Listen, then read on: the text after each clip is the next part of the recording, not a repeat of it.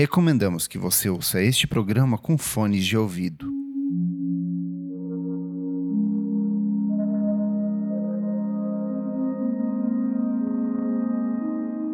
Boa noite. Este é o Discos para ouvir antes de dormir. A cada nova edição, um trabalho diferente para você desacelerar e ter uma boa noite de sono. São álbuns de essência minimalista, com foco na música ambiente, dream pop, eletrônica e instrumentações sempre delicadas. No programa de hoje, Replica, quinto álbum de estúdio do Neotrix Point Never, lançado em 2011. Imagine que você cresceu nos anos 80 e 90 e foi bombardeado por uma seleção de estímulos visuais, propagandas de TV, jingles e anúncios publicitários que vão de produtos infantis a eletrodomésticos.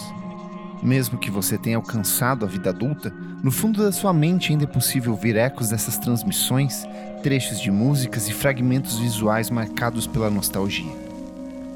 É partindo justamente desse resgate sensorial que Daniel Lopatin apresenta ao público o quinto trabalho de estúdio como Netrix Point Never, Replica. Com lançamento pelo selo Software Recordings do próprio artista, o trabalho de 10 faixas, diferente dos antecessores Rift de 2009 e Returnal de 2010, ambos marcados pelo uso de sintetizadores, estabelece na colagem de samples a base para cada uma de suas canções. São trechos de programas de TV, comerciais e fragmentos empoeirados que evocam memórias da infância do produtor norte-americano, porém de forma sempre desconstruída, como uma interpretação suja do próprio artista em relação a essas memórias. A ideia de replicar uma coisa em nossa cultura vem como uma forma de lidar com o declínio do conhecimento. O conhecimento humano sempre será desperdiçado porque não somos imortais, mas não é uma solução é apenas uma maneira de lidar com aqueles mistérios. É como uma tentativa artística de transmitir o original e não uma cópia. Logo, há uma falha hereditária nisso. Respondeu Lopatan em entrevista ao The Village Voice. O resultado desse processo criativo está na entrega de uma obra marcada pelo aspecto cíclico dos elementos.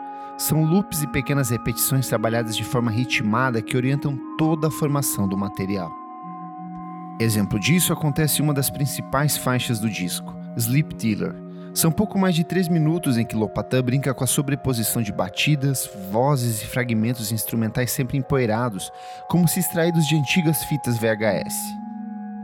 O mesmo acontece na canção seguinte, Remember, música que parte de uma lenta ambientação atmosférica, como uma versão desacelerada de um sample para um jogo de pequenos acréscimos e vocalizações que tendem ao R&B. São décadas de referências, recortes instrumentais e fragmentos de vozes que se transformam em um precioso componente criativo nas mãos de Lopatã, ampliando tudo aquilo que o produtor nova-iorquino vinha experimentando desde os primeiros registros autorais.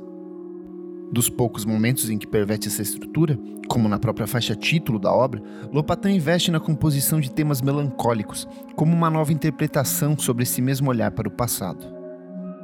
São arranjos entristecidos, sempre diminutos, porém capazes de dialogar com o ouvinte mesmo no estranhamento das formas instrumentais propostas pelo artista. Gravado em um estúdio adequado pela primeira vez, o experimentalista réplica tem o tipo de estrutura inimaginada e amplamente desnecessária de Return. Também se foram as emoções fáceis e limpas, substituídas por truques de mágica desconfortáveis e ligeiramente sinistros. No entanto, esse amadurecimento não significa que ficamos sem algo a que nos agarrar. Réplica ainda o som de um artista que sabe fazer você se sentir como se tivesse sido traído no octógono. Dessa vez, não sabemos exatamente por quem. Escreveu o jornalista Jeff Siegel da Resident Advisor. Tamanho esmero no processo de composição do disco não apenas apresentou o som de Neotrix Point Never a uma nova parcela do público, como fez do álbum dos mais elogiados daquele ano. São diversas publicações que elencaram o álbum como um dos destaques em suas listas de melhores do ano, como Stereo Gun, Pitchfork, Fact Magazine e Clash. Réplica substitui uma realidade quebrada e desorientada por uma unidade simbólica fantástica.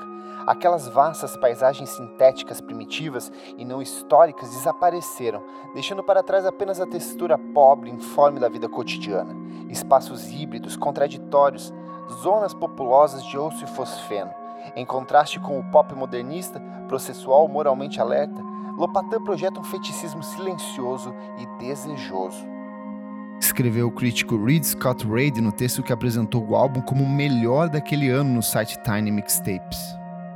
De fato, Replica é um ponto de ruptura não apenas para a carreira de Daniel Lopatin, posteriormente convidado a colaborar com diferentes nomes da música pop, como The Weeknd, James Blake e FK Twigs, mas para uma série de outros nomes da produção eletrônica e ambiente que encontraram na obra-prima do produtor nova-iorquino um precioso componente de inspiração.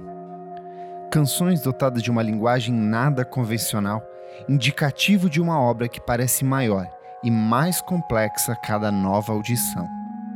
Esse foi o Discos para ouvir antes de dormir. O link para ouvir esse álbum você encontra na descrição deste podcast.